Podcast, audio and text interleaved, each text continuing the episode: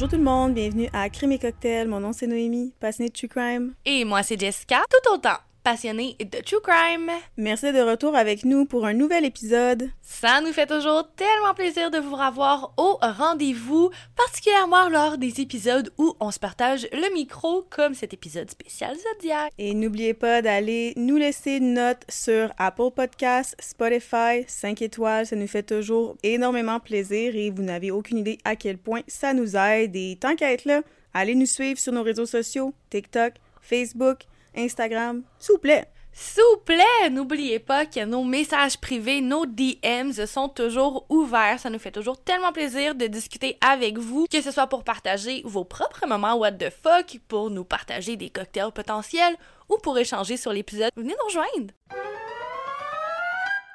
Puisqu'il n'y a pas de moment what the fuck cette semaine, nous Qu'est-ce qu'on boit aujourd'hui? On boit une recette trouvée sur le site du gin québécois Ungava, le Ungava Peach Snap. Oups.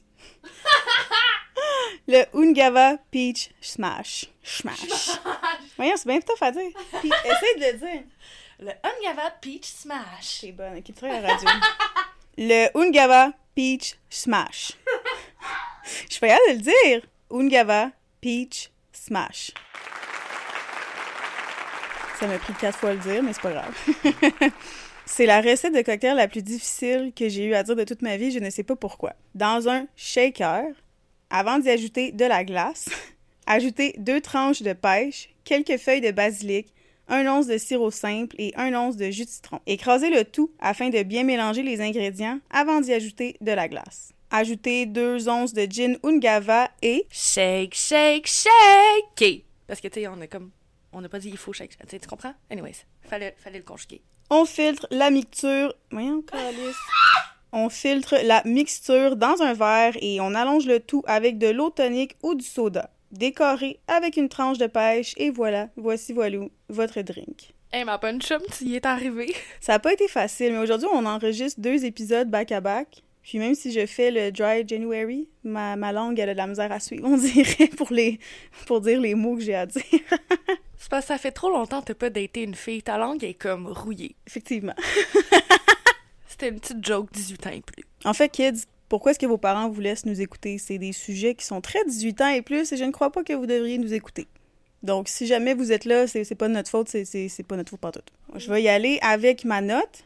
J'adore le gin Ungava, c'est un des gins préférés de ma, de ma meilleure amie, Number 40 Tattoo, shout out, 9.5 sur 10. On vous aime Ungava, on, aime ça les collaborations aussi, je dis ça, je dis rien. Sincèrement, le gin Ungava, j'en ai toujours un. Tu sais, les grandes bouteilles, il y a comme des plus petites bouteilles, puis il y a la grande bouteille. C'est comme ça que tu sais que t'es vraiment amatrice du gin Ungava. Il y en a toujours chez moi. C'est dans mon top 5. C'est dans mon top 5 avec le distillerie, euh, distillerie Trois Lacs et le Romeo. Fait que Gin Gava, Distillerie Trois Lacs, Romeo. On les recommande fortement, puis si jamais vous êtes à l'écoute, ben, salut! Fait pour ça, moi, je donne un 9.8. C'est vraiment bon. Ça goûte la pêche, c'est sucré, c'est pétillant, c'est fait avec mon gin préf. Puis je pense que vous l'avez compris au fil des épisodes, on aime beaucoup le gin, on fait souvent des cocktails à base de gin, c'est un de nos alcools préférés. Fait que 9.8 sur 10. J'ai rien d'autre à dire. Cheers! Ching ching!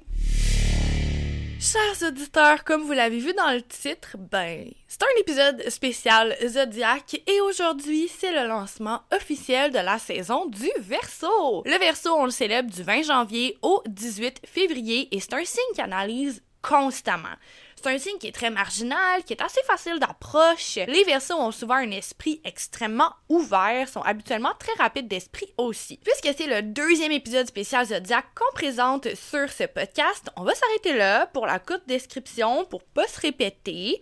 Mais parlant de l'épisode spécial Verso de l'an dernier, est-ce que vous saviez que Luis Garavito, qui a été présenté en long en large dans l'épisode 13, ne sera en fait jamais libéré? Rappelons-nous que l'homme qui était surnommé la Bestia avait avoué avoir assassiné plus de 100 80 enfants et qu'il était possible qu'il retrouve la liberté dans un avenir assez proche. Ben, le 12 octobre 2023, alors qu'il était toujours derrière les barreaux et qu'il était hospitalisé dans un hôpital dans le nord de la Colombie, il a rendu l'âme. Le verso pédophile et nécrophile n'est plus. Parlant de verso tordu, Gary Ridgway, connu sur le nom du tueur du lac vert ou en anglais le Green River Killer, voit le jour le 18 février 1949 à Salt Lake City, dans l'État d'Utah, aux États-Unis. Il combat avec l'armée lors de la guerre de Vietnam et lorsqu'il rentre à la maison, carnage. Il a avoué et il est reconnu coupable d'avoir tué au moins 49 femmes entre les années 1980 et 1990. Il obtient d'ailleurs son surnom dû au fait qu'il dispose des corps de ses victimes dans la rivière qui, elle, porte le nom le lac vert ou en anglais The Green River.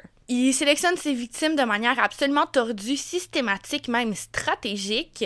Il assassine de nombreuses travailleuses du sexe et des femmes en situation d'itinérance, de vulnérabilité, d'instabilité. Gary Ridgway, savait très bien ce qu'il faisait, il savait très bien qu'il avait peu de chances de se faire épingler et il savait aussi qui prenait des femmes qui avaient peu de chances de se faire rechercher. Pourtant, il est arrêté en 2001 et il purge toujours sa peine de prison à vie. Il est âgé aujourd'hui de 74 ans, bientôt 75, et il continue de se faire refuser ses constantes demandes de libération conditionnelle. Il est présentement incarcéré au pénitencier de l'État de Washington dans la ville de Walla Walla. On pourrait croire qu'après avoir parlé de deux meurtriers horribles et sans scrupules comme Louis Garavito et Gary Ridgway, ben, il resterait plus de versions tordu à présenter, mais nos sources pour le cas d'aujourd'hui sont murderpedia.com, thefamouspeople.com, rarehistoricalphotos.com, Reddit, le ministère de la Justice de France, la clinique santé e santé.com, deathpenalty.org et allthatisinteresting.com. Eugène Widman est né le 5 février 1908 à Francfort-sur-le-Main, en Allemagne, dans une famille de bourgeois catholiques avec un père qui était homme d'affaires exportateur. Il y a fait ses études avant d'aller vivre chez ses grands-parents au début de la Première Guerre mondiale. On en connaît peu sur son enfance, mais on sait que c'est pendant cette période qu'il a commencé à voler. C'est à cause des cambriolages orchestrés au Canada et en Allemagne qu'il se fera arrêter et emprisonner plus tard alors qu'il est dans la vingtaine. Pendant son séjour en prison, Eugène a rencontré deux hommes qui deviendront plus tard ses partenaires criminels. Roger Million et Jean Blanc. Après leur sortie de prison, ils ont décidé de collaborer pour arriver à leur fin. Comme tout juste mentionné par ma co-animatrice, c'est lors de son séjour en prison que Wiedemann fait la rencontre de ses futurs acolytes, Jean Blanc et Roger Million. Le trio va prendre la décision, après avoir été relâché de prison, de déménager en France. Pourquoi? Ils désirent collaborer afin de pouvoir parvenir à kidnapper des touristes dites riches afin de dérober leur argent, des biens personnels ou même de pouvoir éventuellement réclamer des rançons. Ils vont louer une villa dans la ville de Saint-Cloud qui est tout près de Paris. La villa porte le nom de la Voulzy et ils la louent dans un seul but et un seul, y séquestrer leurs victimes. Du fait divers, il est dit que cette villa, est située tout près d'une villa que Napoléon lui-même aurait achetée pour offrir en cadeau à Joséphine. Un autre petit fait divers, le trio va souvent utiliser cette excuse pour appâter les victimes potentielles. Souvent, ben ça marche. Puisqu'ils étaient assez fébriles, ils n'ont pas réellement pris le temps d'ériger un plan avant de tout bonnement attaquer une femme qui semblait aisée financièrement ils vont pas arriver à l'enlever parce que ben, c'était trop précaire comme plan.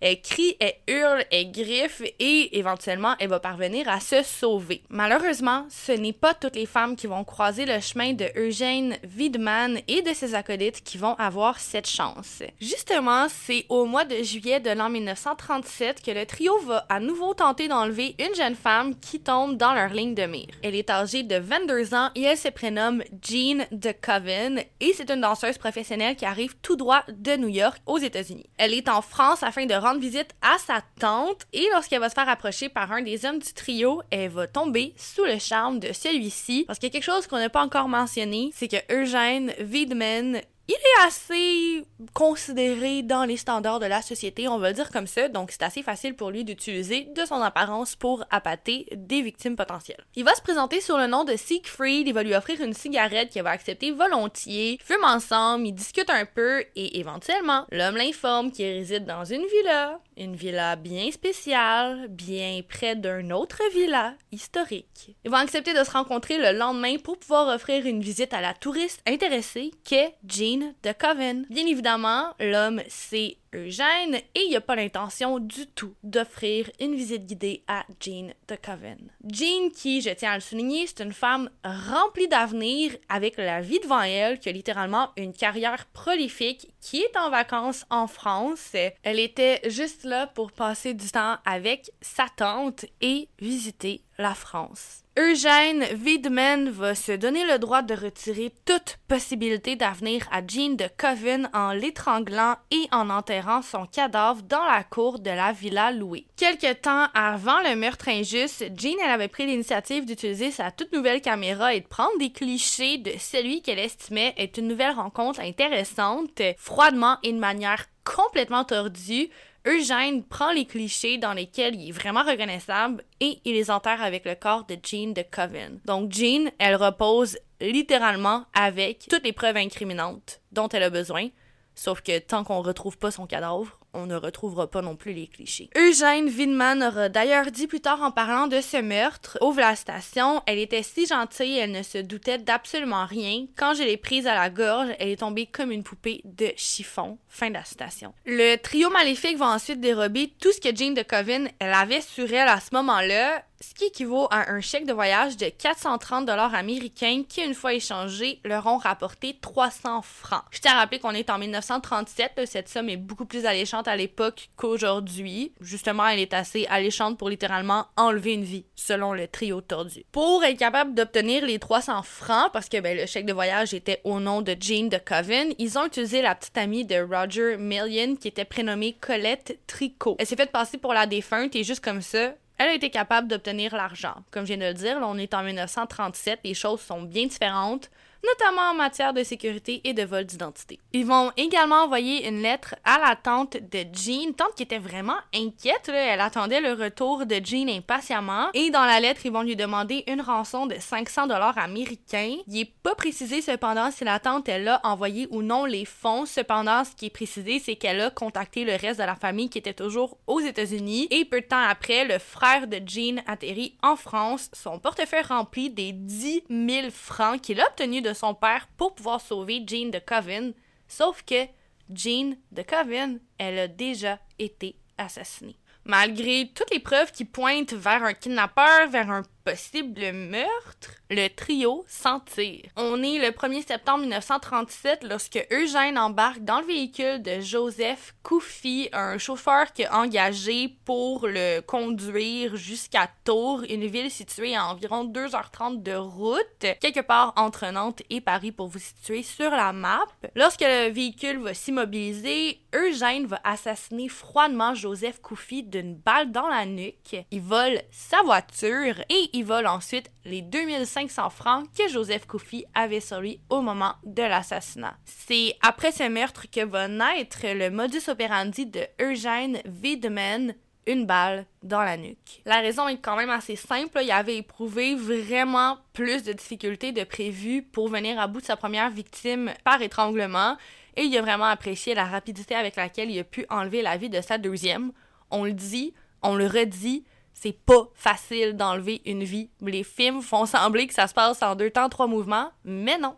Cette fois, Eugène va attendre seulement deux jours avant de recommencer et cette fois-là, il est aidé par Roger Million. Il va attirer une infirmière qui travaille à domicile dans la fameuse villa. Janine Keller, elle a été attirée par un offre d'emploi très très alléchante et elle se rend sur les lieux du crime sans se douter qu'elle vient d'entrer dans le piège d'un prédateur. Eugène dérobe Janine Keller des 1400 francs qu'elle avait sur elle et il va même jusqu'à y voler son alliance, une bague en diamant le culot. Tout comme il l'a fait avec Joseph Koufi, Eugène Weinman va froidement assassiner Janine Keller d'une balle dans la nuque. Elle qui était littéralement prête à aider, qui venait même jusqu'à leur villa pour pouvoir le faire, elle se fait enlever la vie, tout ça pour de l'argent. Prenant de plus en plus confiance en leur méthode, le trio ne s'arrête pas, au contraire.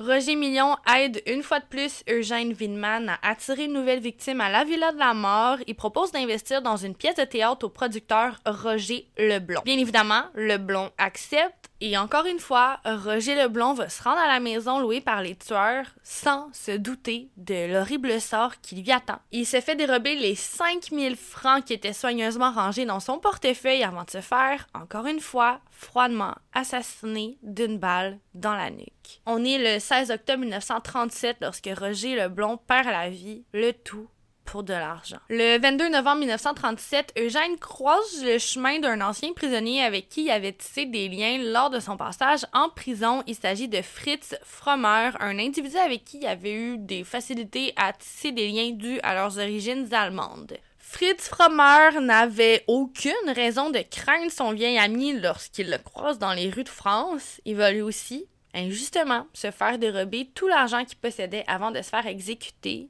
toujours d'une balle dans la nuque. Alors qu'il est assez difficile de trouver la manière avec laquelle Eugène disposait des corps outre celui de sa toute première victime, Jane de Coven, c'est assez facile de trouver la façon avec laquelle il a disposé du corps de Fritz. Eugène Widman enterre le corps de Fritz Farmer sous le plancher du sous-sol de la villa louée. Le 27 novembre 1937, Eugène Widman programme une rencontre avec l'agent immobilier Raymond Le Sobre. Il feigne de l'intérêt pour une propriété et alors que Raymond Le Sobre est en train d'exercer son métier, lui faire faire le tour du propriétaire. Il va se faire cruellement assassiner d'une balle dans la nuque et bien évidemment, Eugène prend bien soin de voler les 5000 francs qu'il avait sur lui au moment de son décès. Ironiquement, ce sera le meurtre qui clouera le cercueil d'Eugène Widman. Lorsque les enquêteurs ont interrogé l'oncle de Fritz Frommer, ils ont réalisé qu'il avait été vu pour la dernière fois en compagnie d'un jeune Allemand nommé Siegfried Sobre qui louait une villa à Saint-Claude. Le 8 décembre 1937, les inspecteurs Poignant et Bourgoin se rendent à la villa où séjourne le fameux Siegfried. Alors qu'ils approchent de la villa, un jeune homme sort et se présente sous le nom de Monsieur Carrer. Il leur demande s'il peut les aider et les invite à entrer. Lorsque l'inspecteur Bourgoin a demandé à voir ses papiers, il a calmement fouillé dans sa poche, supposément à la recherche de ceux-ci, mais en a sorti un pistolet. Son premier tir a touché un des inspecteurs, M. Poignant, à l'épaule. L'autre inspecteur, M. Bourgoin, lui a saisi le poignet, mais celui que les inspecteurs connaissent seulement sous le nom de M. Carreur a continué à tirer. Un autre coup de feu a effleuré le front de M. Bourgoin et alors que les deux hommes luttaient pour le contrôle de l'arme, M. Poignant, touché par balle à l'épaule, a vu un petit marteau posé sur une table. Il l'a empoigné pour frapper M. Carreur de plein fouet sur son crâne. L'homme est alors tombé au sol et a été immédiatement menotté et placé en garde à vue. La police a fouillé la villa et a trouvé le corps de Fritz Frommer dans la cave. Il avait reçu une balle dans la nuque. En fouillant le terrain, ils ont remarqué que les marches de l'entrée avaient été récemment remplacées. Lorsque la police a creusé sous les marches, elle a trouvé le corps de Jean de Coven. Au cours de son interrogatoire, Carrer a avoué froidement à la police que son vrai nom était en fait Eugène Widman. Il a également avoué les meurtres de Jean de Coven, qu'il a étranglée alors qu'elle buvait du thé, et de Fritz Frommer, dont il craignait qu'il ne parle à la police, de Joseph Coffey, de Roger Leblond, de Raymond Le Sobre et plus tard celui de Janine Keller. Le passeport de Janine a été retrouvé dans la chambre d'Eugène. Son mobile était le vol, mais la plupart de ses crimes auraient été, selon son propre aveu, motivés par une pulsion du mal qui le conduit à tuer malgré lui. Certains d'avoir été retrouvés, ses complices se livrent eux aussi à la police. Pendant des mois et malgré l'atrocité de ses crimes, l'affaire fascine la presse qui se laisse séduire par, et je cite, ce tueur au regard Le procès de Jeanne Widman et de ses complices s'ouvre au début du mois de mars 1939 devant les jurés de Seine-et-Oise. La salle d'audience est à pleine capacité. Nous en avons déjà parlé dans des épisodes précédents et ce n'est pas différent pour ce tueur. Il a beaucoup de fans chez la gente féminine. L'hybristophilie se définit par l'attirance d'une femme par un homme reconnu coupable de crimes atroces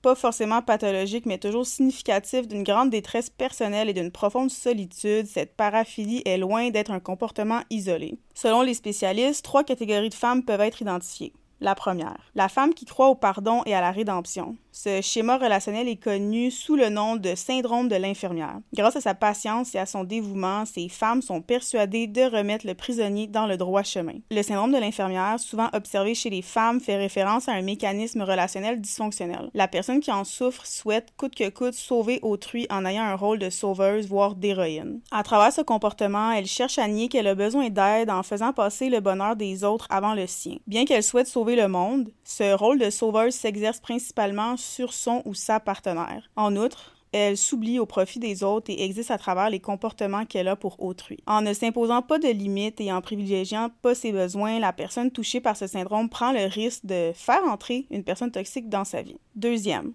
la femme qui souffre d'une grande solitude affective. Elle va se sentir rassurée par l'absence de liberté du prisonnier, ce qui crée une barrière entre eux.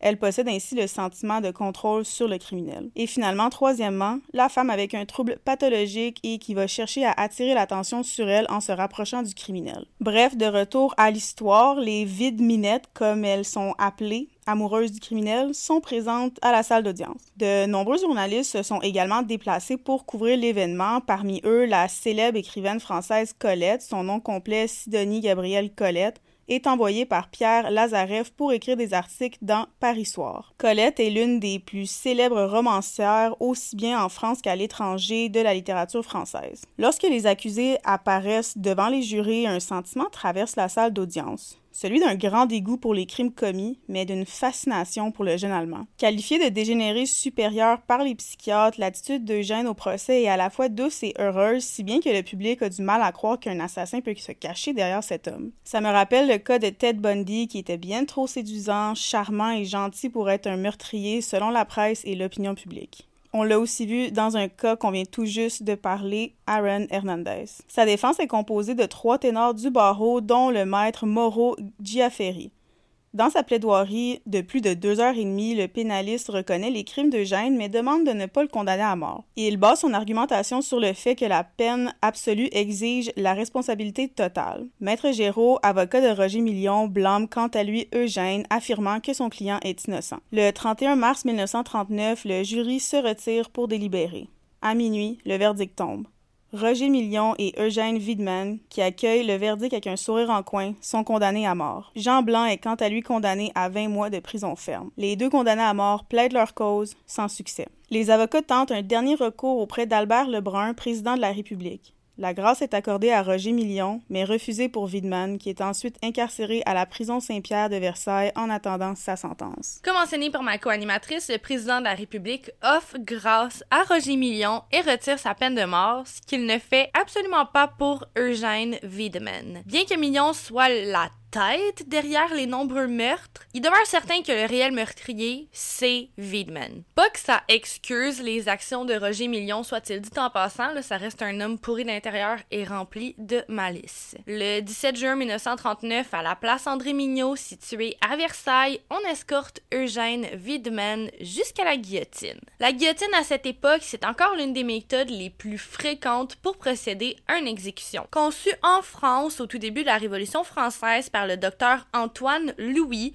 la guillotine est inspirée d'anciens modèles de décapitation et elle a un seul but, Visuellement, la guillotine est faite de bois et tout en hauteur. L'accusé doit se pencher, poser la tête sur un petit appui en bois, la bascule. Du haut de la guillotine va tomber une lame qui est appelée le couperet et qui va trancher la tête de la personne installée sur la bascule. Assez brutal, merci. On pourrait croire que cette pratique est vraiment douloureuse, moi compris, mais les experts de l'époque affirment que la section de la moelle épinière cause une perte de conscience instantanée et que l'accusé qui reçoit ce châtiment ne ressent pas de douleur lors de sa mort et il s'est comparé souvent à la méthode du pendu. Donc ils disent que le pendu perd la vie tout autant rapidement que le guillotiné. La toute première guillotine a été créée par un facteur allemand qui à la base gagnait sa vie en créant des pianos et des clavecins. Le clavecin, de ce que j'ai compris, c'est comme une autre forme du piano. Le bref, il créait des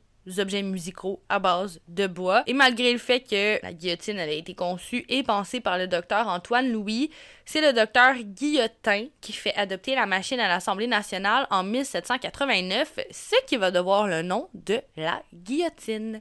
Ouvre la station. Avec ma machine, je vous fais sauter la tête en un clin d'œil et vous ne souffrez point. La mécanique tombe comme la foudre, la tête vole, le sang jaillit, l'homme n'est plus.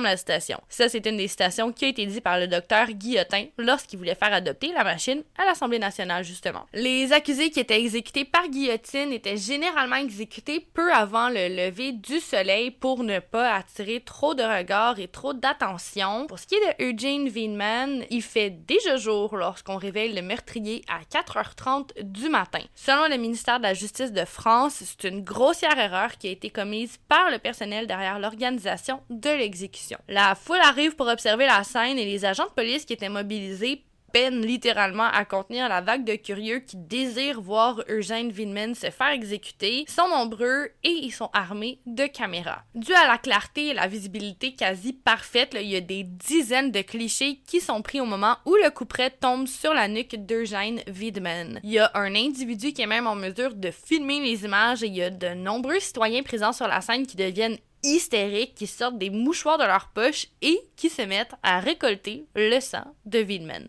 tordu, mais pas autant que Jeanne. Comme écrit sur le site du ministère de la Justice de France, ouvre la station, le premier ministre Édouard Daladier est scandalisé par ces images et publie quelques jours plus tard un décret qui relègue l'usage de la guillotine à l'intérieur des prisons. L'exécution de Jeanne Widman est donc considérée comme la dernière exécution publique en France. Ferme la station. Comme le dit Jess, la scène de l'exécution publique de Gênes était inquiétante et scandalisante et en réponse, le président a interdit les exécutions publiques en France pour, entre guillemets, promotion des instincts les plus bas de la nature humaine. L'Allemagne nazie a eu recours aux exécutions publiques par pendaison, fusillade et décapitation. Malgré l'atrocité des actes commis par Eugène Wiedemann, cette affaire aura fait avancer bien des choses dans la société française, mais qu'en est-il du reste du monde? Pour ce qui est de la Grande-Bretagne, la dernière exécution publique a eu lieu en 1868, après quoi la peine capitale a été exécutée dans l'intimité des prisons. Pour ce qui est des États-Unis, la dernière exécution publique a eu lieu en 1936. Aujourd'hui, la plupart des pays ont entièrement aboli la peine de mort, soit en droit, soit en pratique. Amnesty International a enregistré au moins 883 exécutions dans 20 pays, soit une augmentation de 53% par rapport aux 579 exécutions dans 18 pays en 2021